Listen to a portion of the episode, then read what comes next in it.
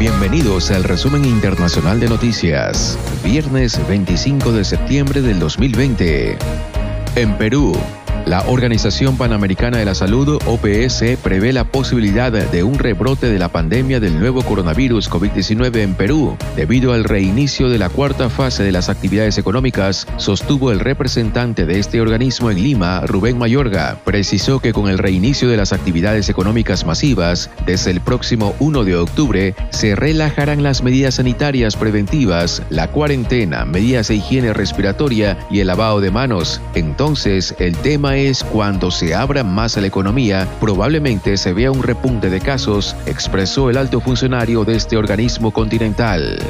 En Francia, cuatro personas resultaron heridas con arma blanca, dos de ellas de gravedad, justo delante de la antigua sede parisiana del semanario satírico Charlie Hebdo, según informaron medios locales. Los dos presuntos autores del ataque se han dado la fuga y están siendo buscados por las autoridades. La policía está investigando las circunstancias de ese ataque que ha tenido lugar en el Boulevard Richard Lenoir, en el distrito 11 de la capital y donde se han cerrado las escuelas, guarderías y residencias de ancianos de la zona. Recordemos que Charlie Hebdo fue objeto de un atentado islamista el 7 de enero del 2015 en el que fueron asesinadas 12 personas después de que el semanario publicara caricaturas de Mahoma. En Estados Unidos, una nueva ola de calor que elevará las temperaturas por encima de los 30 grados centígrados podría empeorar la lucha contra los incendios en la costa oeste de Estados Unidos, donde 26 focos permanecen activos y la contención apenas supera el 30% en la mayoría de los casos. El Servicio Nacional de Meteorología estadounidense envió una alerta por la subida de los termómetros prevista a partir del sábado, algo que se alargará hasta comienzos de octubre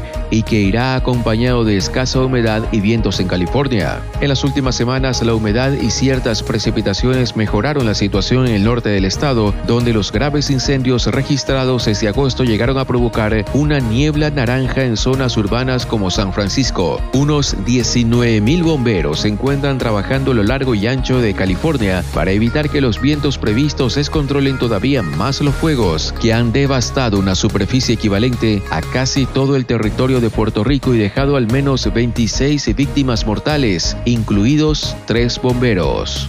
De regreso en Estados Unidos con respecto a las elecciones, el Senado de Estados Unidos indicó su compromiso con un traspaso pacífico del poder si el candidato presidencial demócrata John Biden gana las elecciones en noviembre, después de que el presidente estadounidense Donald Trump se negara a garantizar que cedería el mando sin problemas. No debe haber perturbaciones por parte del presidente o de ninguna otra persona en el poder para anular la voluntad del pueblo de Estados Unidos, advierte la resolución impulsada por el senador demócrata Joan Machín. En Colombia, un militar colombiano disparó y mató a una mujer en el departamento de Cauca y minutos después, la pareja de la víctima grabó un video para registrar el rostro de los responsables del homicidio. En la grabación, que se ha vuelto viral en las redes, se escucha el llanto y los gritos desesperados del marido de la víctima, que ha sido identificada como Juliana Giraldo y que falleció tras recibir un impacto de fusil en el cráneo mientras se desplazaba en un auto en la vereda de Guatemala que conduce al municipio Miranda de ese departamento me la mató.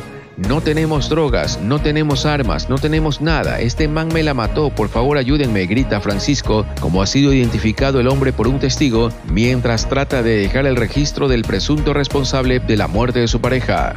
En Vietnam, autoridades de la provincia de Binh Dong, al sur de Vietnam, incautaron más de 320 mil preservativos usados que serían revendidos de ser lavados y reempaquetados. Durante un operativo llevado en la localidad de Tan Binh Hieb, la policía confiscó 324 mil condones usados con un peso de 360 kilogramos y miles más que ya habían sido empaquetados y preparados para su venta. En el momento de la redada, Fan Ding Tang Ngo, arrendataria del local donde se efectuó el decomiso, no fue capaz de mostrar la documentación solicitada por las autoridades para demostrar el origen legal de los preservativos. Por su parte, la mujer aseguró que una fuente desconocida le entregaba mensualmente miles de profilácticos usados que ella lavaba, secaba y clasificaba antes de darle forma y empaquetarlos como si fueran nuevos. Según los medios vietnamitas, hasta el momento no se ha dado a conocer más detalles de la operación que sigue bajo investigación.